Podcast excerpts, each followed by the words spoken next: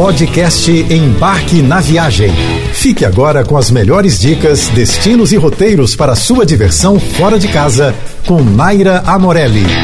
No Sudeste Asiático, a Tailândia, o antigo Reino Sião, é um país fascinante grande parte de suas terras e águas estão protegidas sob parques nacionais terrestres e marinhos. As praias de areias branquinhas, vegetação exuberante e águas turquesas são perfeitas especialmente para mergulhadores. Seus mares estão entre os melhores do planeta, com rica vida marinha e visibilidade que chegam a 30 metros. Para os amantes de história e cultura, milhares de templos estão espalhados por todo o país.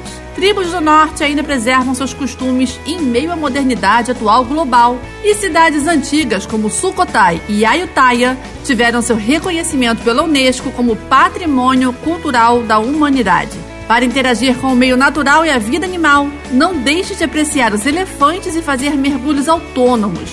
Para completar a experiência, renda-se à culinária exótica e saborosa e, claro, as massagens tailandesas. Mas atenção, lembre-se que mesmo que as fronteiras estejam abertas para receber turistas, é muito importante que você dê preferência para planejar sua viagem para quando tudo estiver sendo normalizado de verdade.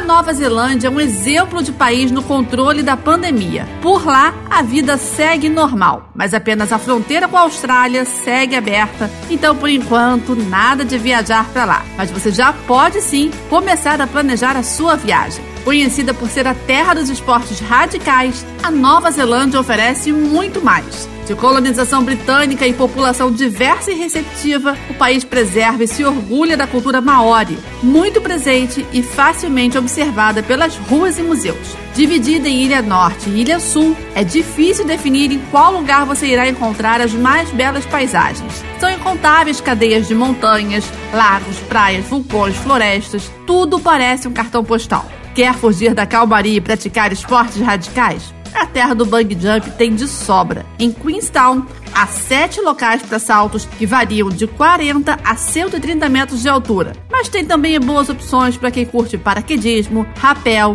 escaladas, alpinismo. E se você prefere manter os pés no chão, escolha as trilhas de mountain bike ou então um jogo de rugby, cricket. E se você é amigo da água, pode fazer rafting nas incríveis corredeiras do país.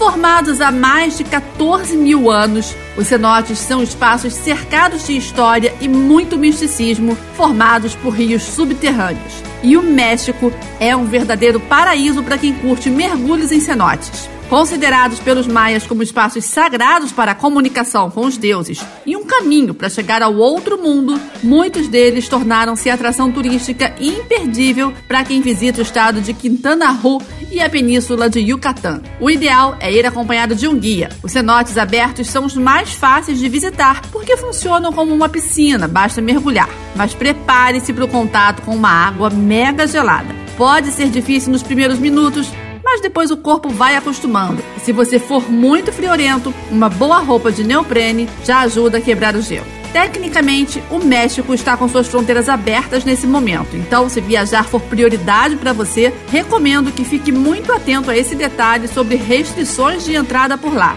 Afinal, tudo pode mudar de um dia para o outro.